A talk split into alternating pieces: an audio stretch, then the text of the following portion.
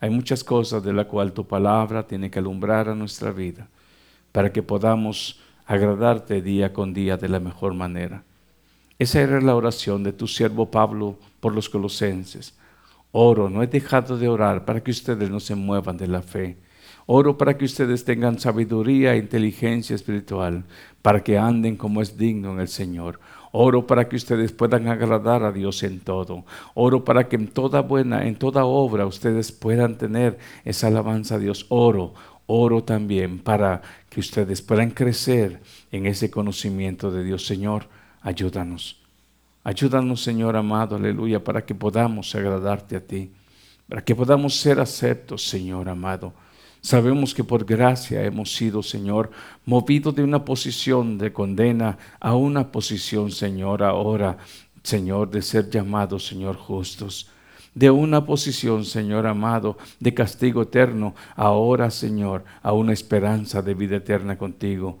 Pero ahora en este camino, y ahora en este iniciar, y ahora en esta nueva vida, ayúdanos, Señor, a responderte con gratitud, sabiendo, Señor, a que nos hemos acercado.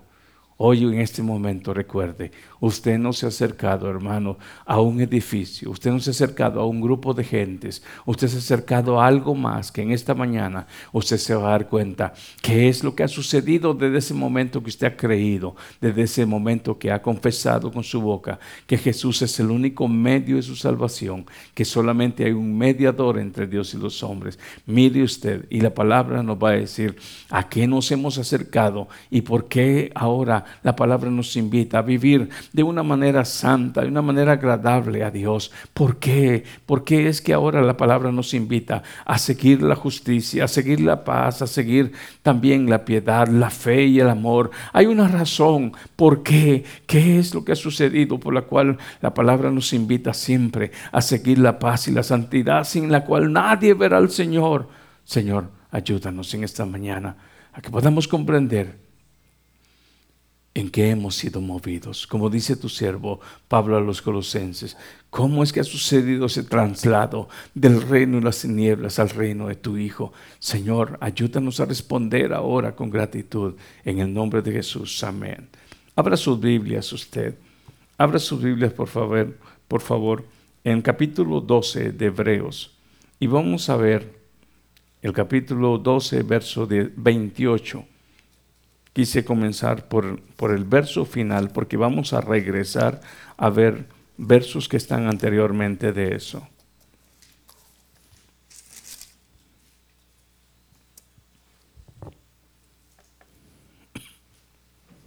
En esta mañana, hermano Wilmer, vamos a ponerle como, como, tema a lo que vamos a ver, a lo que nos hemos acercado por medio de la fe. Y eso lo vamos a tener en mente, a qué nos hemos acercado o a qué hemos sido movidos por medio de la fe. Me gustaría que tenga eso, eso en mente, porque hoy usted va a observar, no es que usted pertenezca a una congregación eh, de la tierra, soy miembro de un grupo, de un ministerio, no, usted se va a dar cuenta, lo que ahora podemos ver a través de la escritura. Mire Hebreos, ahí sentaditos, léalo conmigo. Dice así, así que recibiendo nosotros un reino inconmovible. Tengamos, ¿qué dice? Dígalo usted conmigo, tengamos gratitud y mediante ella sirvamos a Dios. ¿Cuántos tienen gratitud al Señor?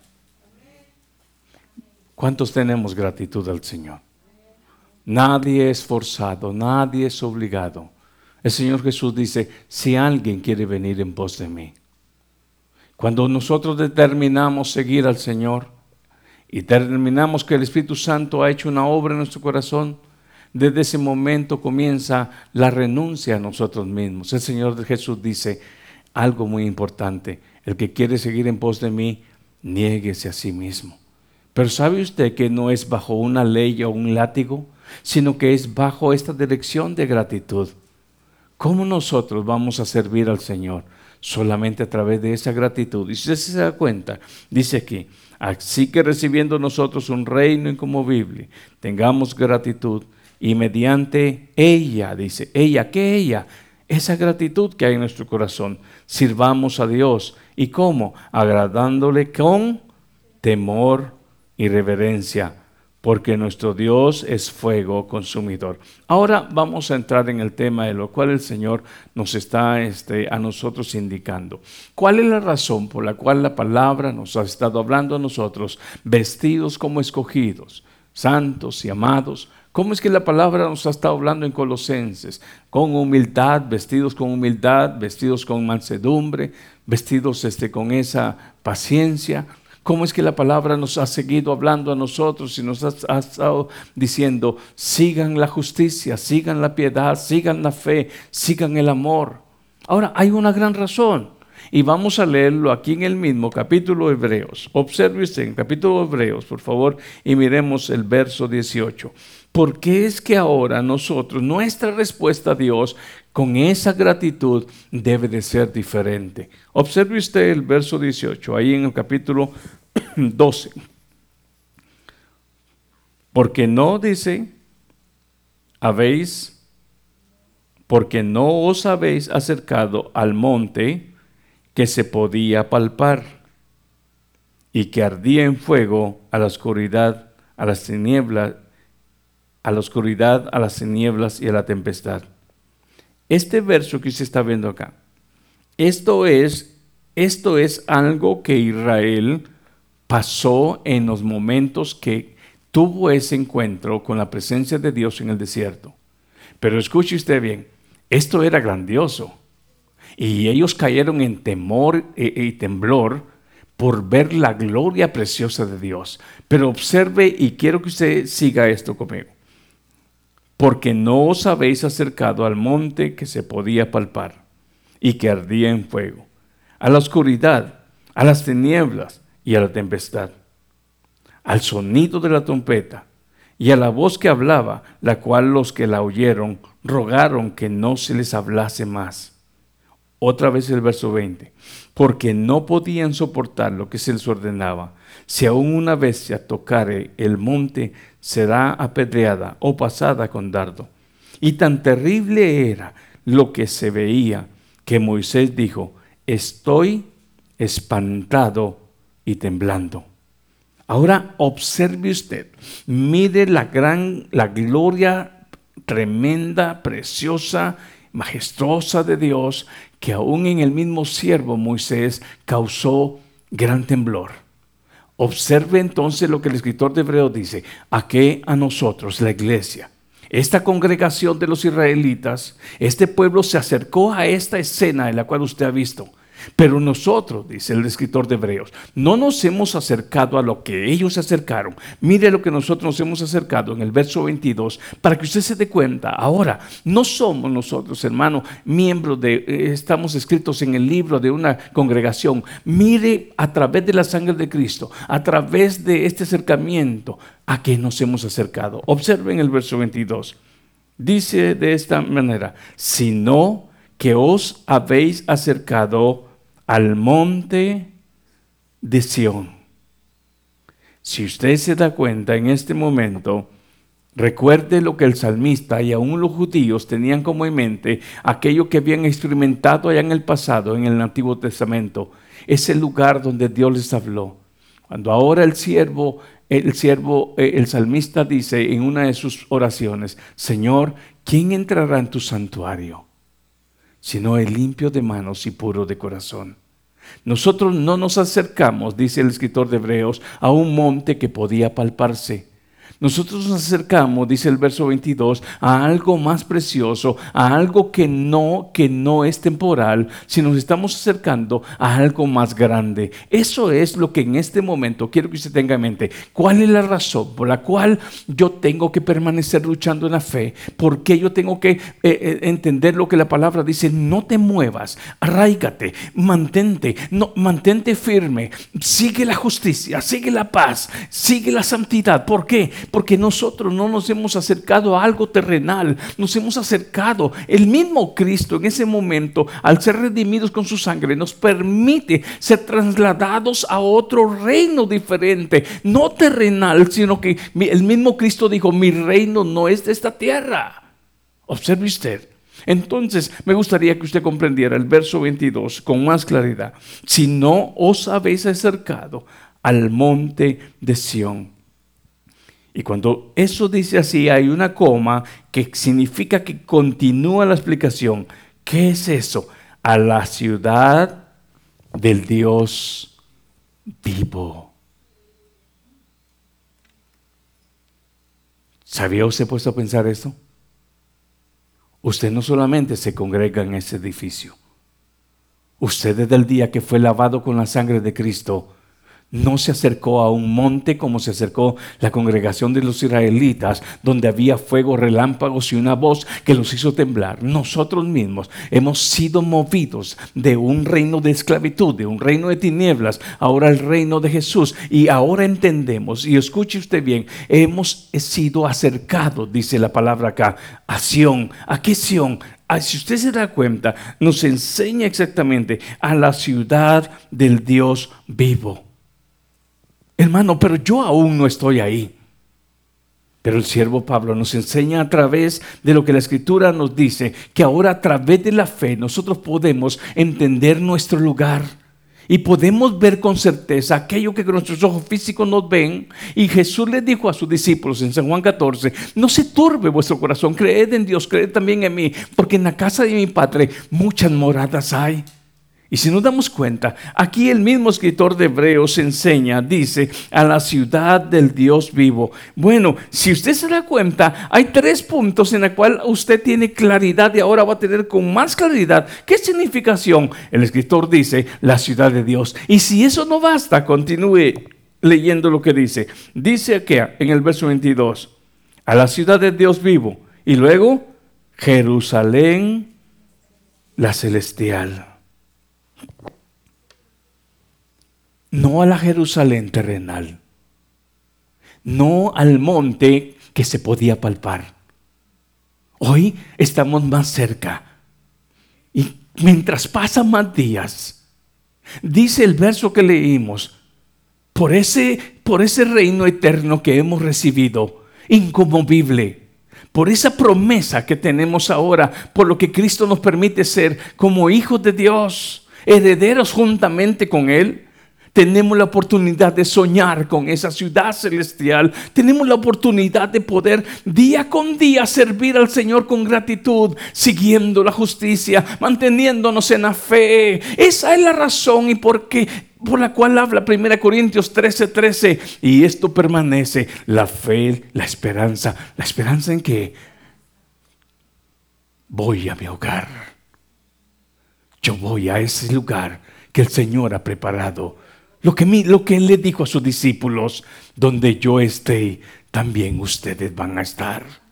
Entonces, ¿por qué yo he de prepararme? ¿Por qué yo he de mantenerme firme? ¿Por qué yo no he de moverme aunque vengan tempestades? ¿Por qué yo he de vivir una vida en gratitud a Dios? Entendiendo, hermano, que todo esto terrenal, tarde o temprano, se va a acabar. Por mucho que amemos nuestra casa, se va a destruir. Por mucho que amemos a nuestro Padre, no lo podremos detener del momento que Dios diga, me llevo a tu Padre y me llevo a tu Madre. Nadie puede detener ni por mucho que ames a tu hijo, Dios mañana dirá, yo lo tomo. Por mucho de la cual te hayas sostenido en un trabajo o en una cantidad de dinero o en una fortaleza física, tarde o temprano todo aquello termina acabándose. Pero no, no aquella ciudad celestial a donde hemos sido acercados. No a ese monte de Sión, como dice aquí, ustedes no fueron acercados a un monte que se podía palpar. Regrese una vez más, por favor, en el verso 18, porque no os habéis acercado al monte que se podía palpar, aunque ardía con fuego en la oscuridad aunque había sonido de trompeta, aunque había, hermanos, ahí una tremenda gloria. Si usted se da cuenta, el verso 22 dice, el verso 22, sino que os habéis acercado al monte de Sión, a la ciudad del Dios vivo, Jerusalén la celestial. Y luego, ¿qué dice el final? A la compañía, compañía de muchos millares de ángeles. Usted y yo no caminamos solos. La misma presencia del Espíritu Santo mora en la vida de cada uno de los creyentes. Y millares de ángeles están en custodia de la misma iglesia. Y no estamos solos en medio de todo lo que nos toque pasar. Esa es la razón por la cual tenemos que permanecer firmes. Porque no hemos sido acercados a algo que tarde o temprano termina acabándose. Sino que hemos sido acercados como iglesia a un reino eterno. A una esperanza eterna. Y por esa esperanza vamos a luchar y no con un látigo en la espalda, sino con gratitud. Con gratitud vamos a servir al Señor. Es lo que dice el verso 18, el verso que iniciamos dice, así que recibiendo nosotros un reino incomovible, dice el verso 28. Así que recibiendo nosotros un reino incomovible, ¿quiénes son nosotros? ¿Es usted parte de la iglesia? Entonces es a usted, es a usted que Dios le habla. Si usted es parte de este grupo que no ha sido acercado a algo temporal como un monte que se palpa, sino que a una a una ciudad celestial. Fuimos con mi hermano Andresito en busca de un documento a Sacramento, a San Francisco. ¿A dónde fuimos? Sacramento. Y no se lo dieron. Y nos regresamos. Comimos allá, eso sí comimos con mi hermano. Este, eso sí, no le dieron el documento porque le faltó una cosita. ¿Qué importa si aquí no recibimos la green card? ¿Qué importa si aquí no agarramos la ciudadanía americana?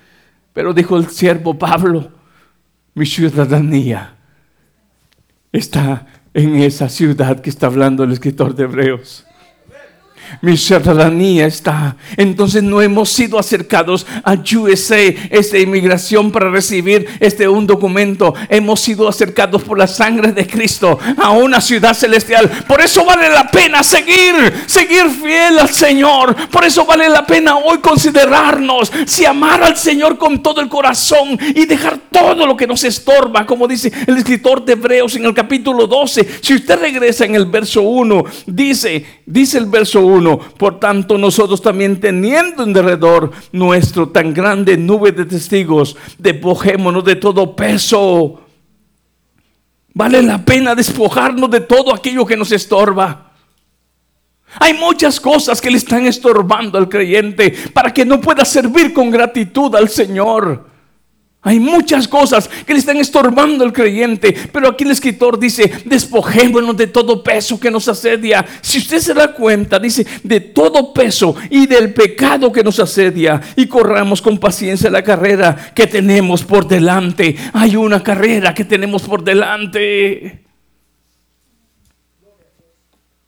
Vale la pena hoy decidir.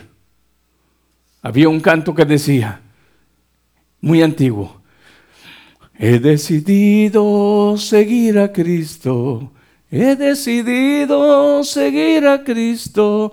He decidido seguir a Cristo. No vuelvo atrás, no vuelvo atrás. Y el Señor Jesús dijo, hermano Gilma se recuerda este verso, aquel que poniendo la mano en el arado, ¿qué dice? Y mira hacia atrás. Oiga, Oiga bien lo que le voy a decir. La mujer de Lot miró atrás y se convirtió en una estatua de sal. El hombre que pone su mano en el arado no puede voltear a ver porque se, se va a torcer y echa a perder su trabajo. El Hijo de Dios que ha comenzado esta carrera en Cristo no puede detenerse ni por su trabajo, ni por su salud, ni por su cansancio, ni por sus amigos, ni por su padre, ni por su madre, ni por su propia vida. El Señor dice, aquel que no dejare padre, madre, tierras, amigos, hijos, si no lo dejan, si no los ponen en segundo lugar, si no lo toman, si, si tienen más prioridad que yo, dice el Señor, no son dignos de mí. Pero aquel que ponga en segundo plano padre, madre, hijos, terrenos, salud, su propia vida, entonces puede observar como más grande esa ciudad celestial.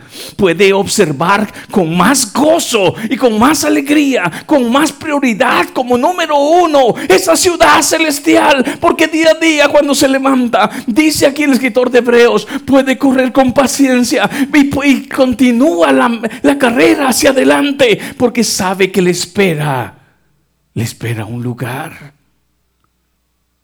Lo van a ofender, lo van a pituperar, lo van a, lo van a, lo van a maltratar, pero él va a seguir hacia adelante, porque ninguno de los problemas, ¿cómo se dice?, temporales se compara a esa ciudad, a esa gloria venidera. Entonces él no mira el dolor, no mira lo oprobio, no mira el insulto. Él lo único que hace es levantar su cabeza en medio del momento de dificultad y mira hacia su ciudad y dice, voy para allá, continúo y día a día aferra su vida con fe, aunque duela, aunque cueste, aunque nos toque renunciar, aunque nos toque no complacer más a este cuerpo, pero sí complacer con gratitud a nuestro Señor. ¿Cuántos alaban el nombre del Señor? No nos hemos acercado a una religión, hermanos. No nos hemos acercado a ciertos rituales a cumplir. No nos hemos acercado a un modismo o a una costumbre. Nos hemos acercado ahora a la oportunidad de poder entrar a Alción, de poder entrar a la ciudad de Dios, de poder entrar a esa Jerusalén, no terrenal, sino a la celestial. Y desde ese momento podemos entender también a la compañía de millares de ángeles. ¿Cuántas veces te has sentido solo? ¿Cuántas veces te has sentido abandonado? Y muchas veces no te había dado cuenta que ahora en el Señor, usted, yo, no estamos solos. No estamos solos. Entonces cuando estoy pasando por el problema más duro de mi vida, no es, Dios no me ha abandonado no solamente está más cerca de mí, sino que también millares de ángeles como los que pudo ver el siervo de Eliseo. El siervo de Eliseo no podía ver que habían millares de ángeles a caballo, jinetes de guerra. Pero el mismo Eliseo pide a Dios que los ojos de sus siervos sean abiertos. Ojalá y esta mañana los ojos de todos estén abiertos para que podamos ver que no estamos solos. Y no estoy hablando en términos de aquellos de los extraterrestres.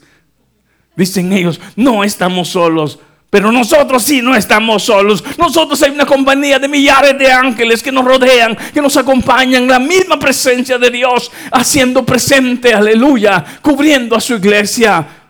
Nunca dejaría un padre solo a su hijo y, y eso que somos malos. ¿Cuánto más nuestro Padre Celestial no nos va a abandonar en este mundo lleno de tinieblas, lleno de maldad. Él dijo, voy a estar con ustedes. Pero algo sí dijo, como se lo dijo a Josué, voy a estar con ustedes. Nadie los va a detener. Ustedes van a conquistar. Pero una cosa sí les digo, esfuércense. Esfuércense. Porque Dios, al cual Dios promete esto, no es un Dios de cobardes. Es un Dios de, aunque se sienta débil, aunque se sienta muchas veces sin fuerzas, sabe que la fuerza viene del Dios Todopoderoso. Y Efesios 6 días se hace permanente, se fortalece con el poder de su fuerza. Y es ahí donde podemos darnos cuenta nosotros que el Señor siempre está con los suyos. Entonces, iglesia amada, usted y yo no nos hemos acercado a una religión. Oiga entonces, repetamos el verso 22. Sino que os habéis acercado al monte de Sión, a la ciudad del Dios vivo, Jerusalén, la celestial, a la compañía de muchos millares de ángeles. Ahora mire qué dice el verso 23. A la congregación de los primogénitos que están escritos en los cielos Escúcheme por un momento. Hace una comparación este escritor del verso 18 con el verso 22. Y cuando habla aquí, ustedes han sido acercados a estos primogénitos que están escritos en el libro. Nosotros quizás no aparecemos en las genealogías de, los, de, los, de, las descendencias de los judíos, pero sí podemos tener una mejor, una mejor, una, una mejor parte, porque podremos aparecer en los libros de los primogénitos que están escritos en los libros de los cielos. Escuche usted una vez más. Aquí hacemos una gran comparación entre un monte palpable a algo celestial eterno. Aquí hacemos una, comparación entre aquella congregación de los judíos que ellos llevaban nota de sus genealogías, sus descendencias. Y quizás usted y yo no aparezcamos en esos libros de esas doce tribus pero sí podremos aparecer en los libros de los primogénitos que ya aparecen en el cielo, como Abraham, Isaac, como Jacob, como David, como el sol siervos, como Esteban que ve los cielos abiertos y como el mismo Cristo, aleluya, que subió a la diestra del Padre. Nosotros podremos permanecer, ahora sí, tenemos la oportunidad de poder estar escritos en ese libro de la vida. En otras palabras, compare usted a un libro de genealogías, a un libro que está en los cielos preparado a abrirse y que sea mencionado su nombre. ¿Vale la pena entonces seguir siendo fiel? Vale la pena hoy ajustarnos el cinto, que podamos ceñirnos con el cinto de la verdad, que podamos ceñirnos y ahora nos ajuste, nos ajuste, que sea esto que nos ajuste, que no sean nuestras ideas, que no sean nuestras emociones, es que yo siento, no se trata de que yo siento, es lo que dice el Señor. Entonces cuando podemos ver lo que dice el Señor, nuestro sentir queda en segundo plano.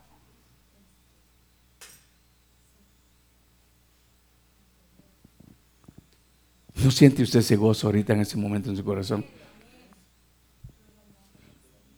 ¿Sabe qué, hermano? Cuando yo leo esto me dan ganas de llorar, pero de gozo. De gozo. ¿Sabe usted por qué? Porque el escritor de Isaías, el escritor del capítulo 53, en Isaías 53 dijo que aquellos latigazos, aquellas escupidas, aquella corona de espina, aquellos clavos, aquel látigo en el cuerpo de Cristo, un día veremos el fruto de su aflicción. Y cuando usted y yo entremos a esa ciudad santa, cuando usted y yo, hermanos, podamos darnos cuenta entonces que podremos ver esas millares de ángeles que ahorita no podemos ver. Y cuando usted y yo podamos oír nuestro nombre nuevo ser mencionado en ese momento y presentarnos ante Dios, entonces podremos decir, valió la pena, valió la pena entender lo que significaba seguir la fe, seguir la esperanza y seguirlo en ese amor que cubre todo aquello. Con esa gratitud, dice el Señor, nadie puede obedecer. Nadie puede, hermano, sacrificar si no hay amor en Él. Pero cuando hay amor en Él, entonces podrás sacrificar todo aquello que no has podido sacrificar. Pero no por un látigo, no por una ley, sino por ese amor. Como le preguntaba a una madre, ¿qué serías capaz de hacer por un hijo? Y la madre dice, todo. Ojalá nuestro amor fuera más grande de responderle a Dios. Si ese amor que tenemos como padres podemos nosotros dar la vida por nuestros hijos, ¿por qué no ser capaces de hacer efectivo este verso que dice el, el, verso 28? Así que recibiendo nosotros un reino incomovible, tengamos gratitud. ¿Cuánta gente agradecida hay aquí? Y sabe, ¿sabe qué fluye cuando hay gratitud? ¿Sabe qué fluye cuando hay gratitud? Lo que sigue diciendo, dice, y mediante ella sale un servicio a Dios sin condiciones. Salió un servicio a Dios sin condiciones.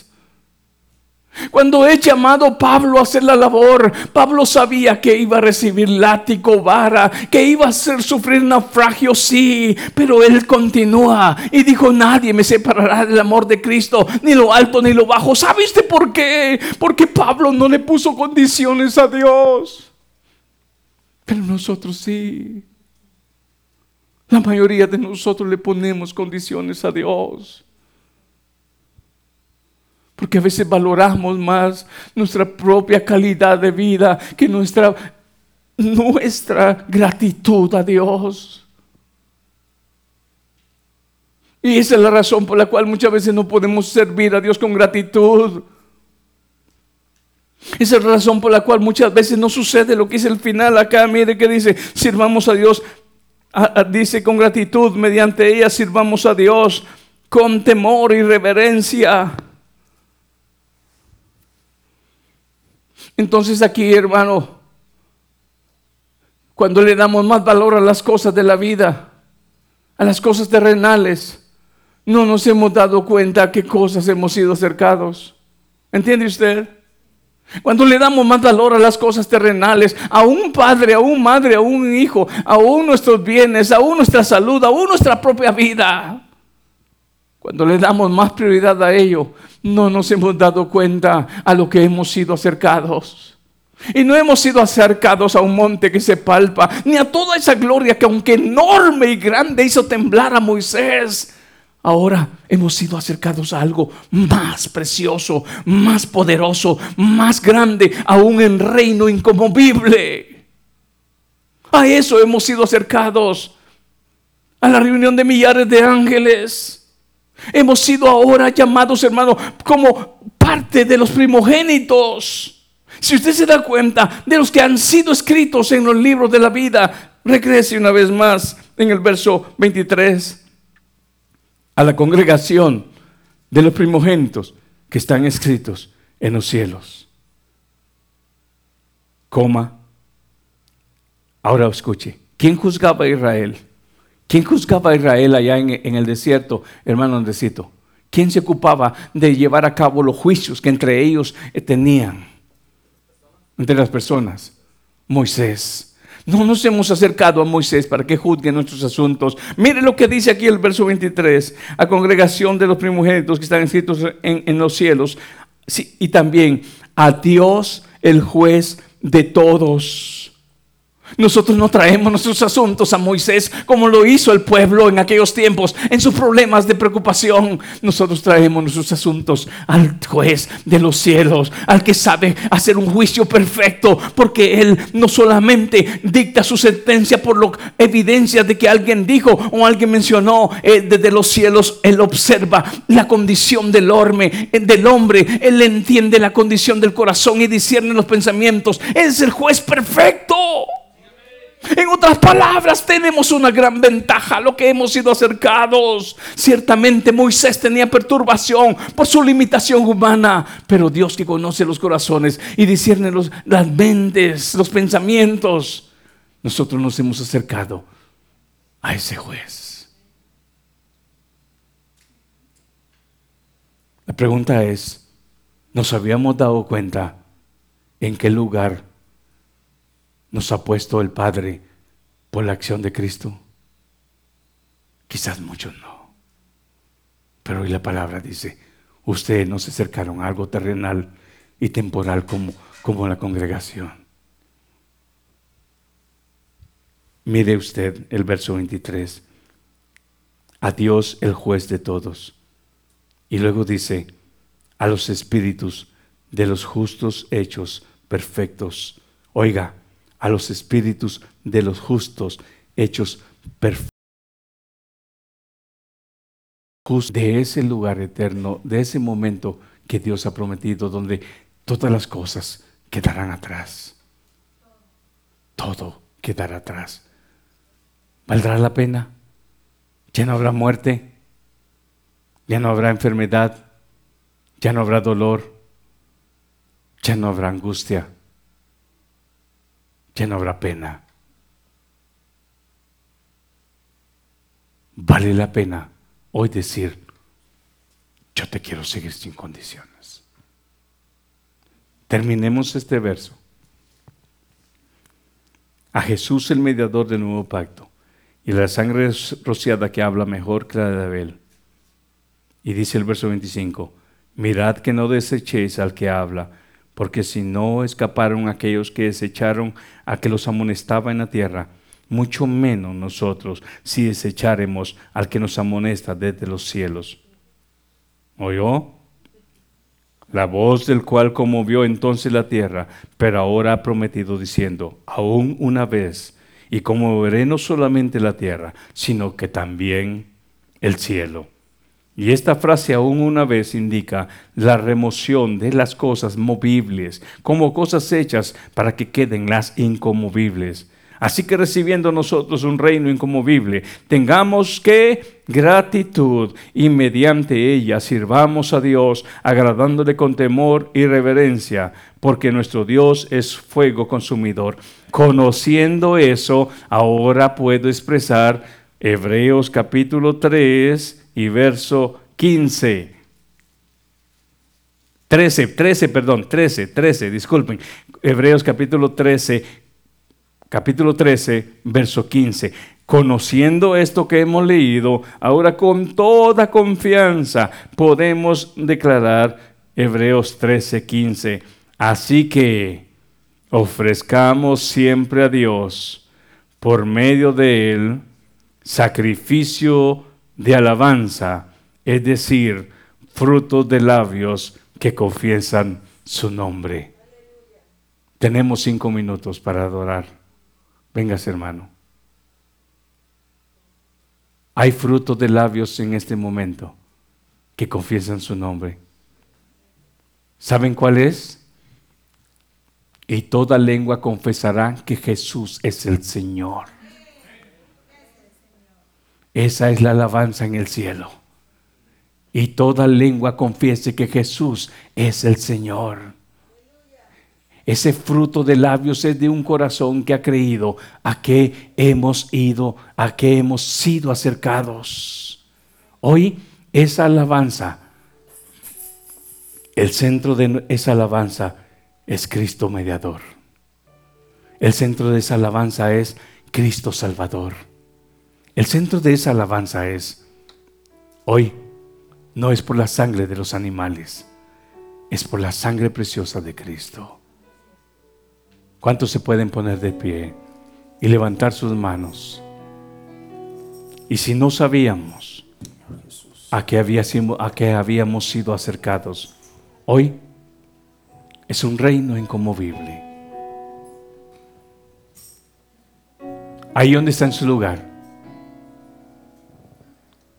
eleve sus ojos espirituales más allá del sol.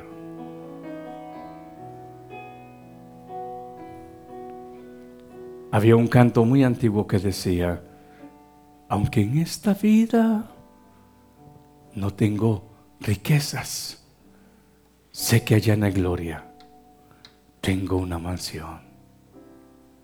Y el canto decía, más allá del sol, yo tengo un hogar, hogar, bello hogar. Cierre sus ojos ahí.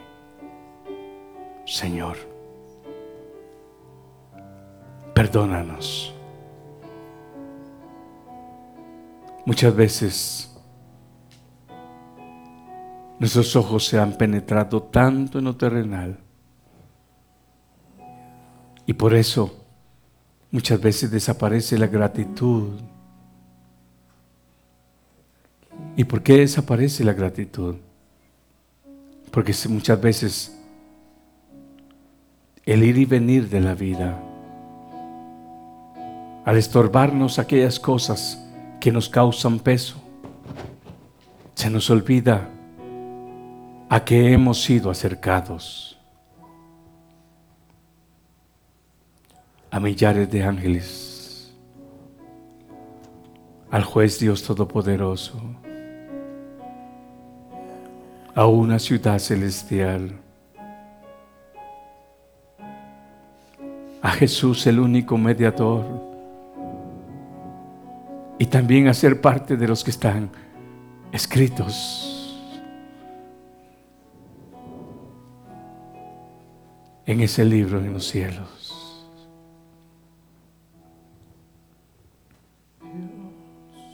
Señor. Perdónanos. Aquí. Perdónanos, por favor. Por darle tanto peso en búsqueda del pan diario, del abrigo, sin darnos cuenta olvidamos lo que tú dijiste. Busquen el reino de Dios y su justicia. Oiga, buscad primeramente el reino de Dios y su justicia y las demás cosas vendrán. Perdónanos. Y las demás cosas vendrán como añadidura. Perdónanos, Señor, por ir más en busca de las añadiduras, de aquello que tiene que ver con nuestro bienestar terrenal. Y olvidarnos de lo que en verdad y en realidad deberíamos de tener nuestra mente. Perdónanos, Señor, porque muchas veces viene la aflicción y la debilidad por muchas de las cosas terrenales que nos hacen falta. Y se nos olvida que tú nos has acercado a una Jerusalén que no es de esta tierra, sino que está en el cielo. Se nos olvida muchas veces, Señor. Y cuando tu siervo, el escritor de Hebreos, hace la comparación de lo que aquella congregación vivió, ahora, ahora nos expone a nosotros a la preciosa experiencia que cada uno de los que permanecen en la fe podremos un día tener. Ese día cuando el Señor Jesús te diga, bendito, bendito de mi Padre, en lo poco me has sido fiel, pero en lo mucho te pondré. Entra al gozo de mi Padre. Aquel día que podremos también formar parte, como Jesús le dijo a sus discípulos, cuando tomó aquella copa, que una vez más la volvería a comer con ellos. Yo quiero estar presente, Señor.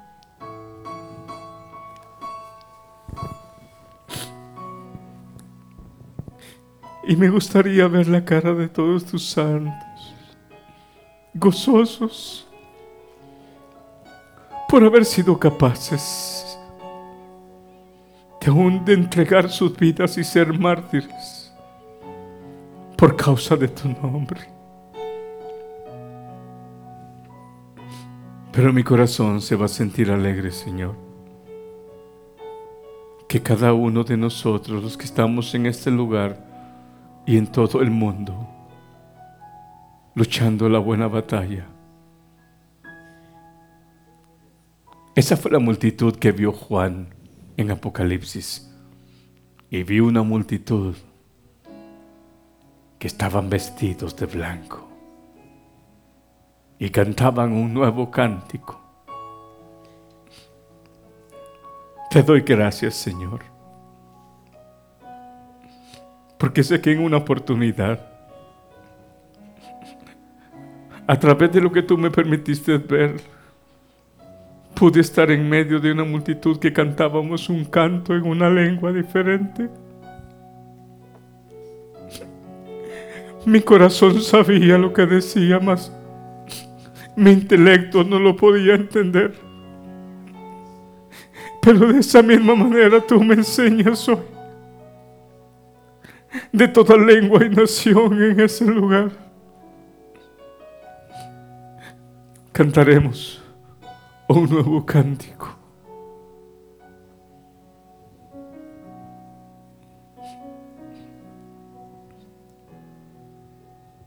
Señor, ¿quién entrará en tu santuario? Santuario. Fortalece, Señor, esta iglesia. Fortalece la fe de cada uno de tus siervos y tus siervas. Señor, ya soy aquí. Levanta tus manos, varón, levanta tus manos, mujer. Ya falta poco. Ya falta poco y el que ha de venir vendrá.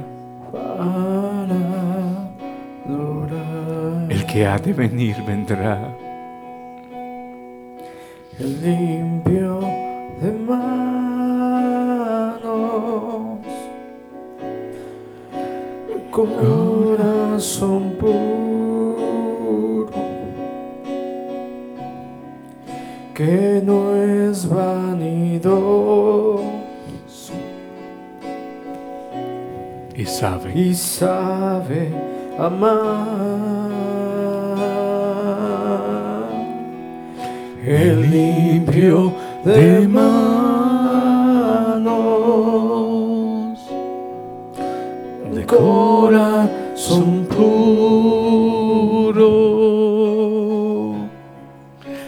No es vanidoso y sabe el amor todo lo soporta, todo lo cree. El amor no es jactancioso, no tiene envidia. Ayúdanos, Señor. Que tu palabra, Señor, limpie nuestros corazones día con día de todo aquello, Señor, que quiera estorbarnos. Quiero orar por aquellas personas que quizás por mucho tiempo han guardado un resentimiento en su corazón. Libérese hoy. Libérese de aquello que quizás en el pasado alguien, alguien trató en su corazón y le hizo algún daño. Dígale al Señor, hoy yo no quiero llevar ese peso en mi mente, en mi corazón. Cuando nos liberamos de eso que en el pasado nos hirió, podemos aprender a tener un presente más sano. Muchas veces quizás las circunstancias que te rodean, la gente que muchas veces parece que te hirió, no es ella. Tu herida viene de un ayer que quizás no has curado. Pero hoy, dile al Señor, sana esas heridas del pasado. Sana esas heridas de ayer. Para que en el presente, cuando algo venga, ya esa parte esté sanada.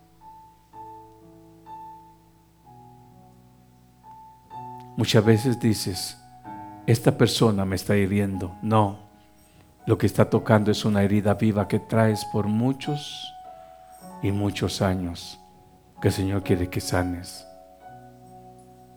No es tu vecino, no es tu compañero de trabajo, no es tu esposo, no es tu esposa. A veces esa herida viene de mucho tiempo atrás. Y el Señor te dice, déjame curarte, para que eso no te estorbe hoy en el presente. Dios, obra y cuida y sana, Señor, por favor, en el nombre de tu Santo Hijo Jesús. Toda herida, Señor, en el pensamiento, en el corazón. Dios amado, levanta tus manos como un hombre que ha sido sanado, liberado y dile, Señor, por tus llagas hemos sido curados por la herida tuya, Señor. Se lleva a cabo lo que dijiste, Señor, en San Lucas 4:18. El Espíritu del Señor está en mí y me ha enviado a libertar a los cautivos. Oh Dios mío, a liberar a aquellos que están encarcelados, a dar vista a los ciegos a darle libertad a aquellos oprimidos. Recibimos, Señor, recibimos ese favor de tu gracia. Y nos vamos de este lugar con esa paz, con ganas de seguir adelante, con ganas de seguir adelante, con el anhelo de estar, de querer estar un día en esa Jerusalén celestial. Gracias, Padre. Nos vamos de este lugar, hermanos, mano de su presencia. Dios me lo bendiga a todos. Vamos a dejar el edificio para que el grupo del, de las 10 pueda ingresar. Dios me lo bendiga a todos y que el Señor, hermanos, siga obrando en sus vidas como en la mía.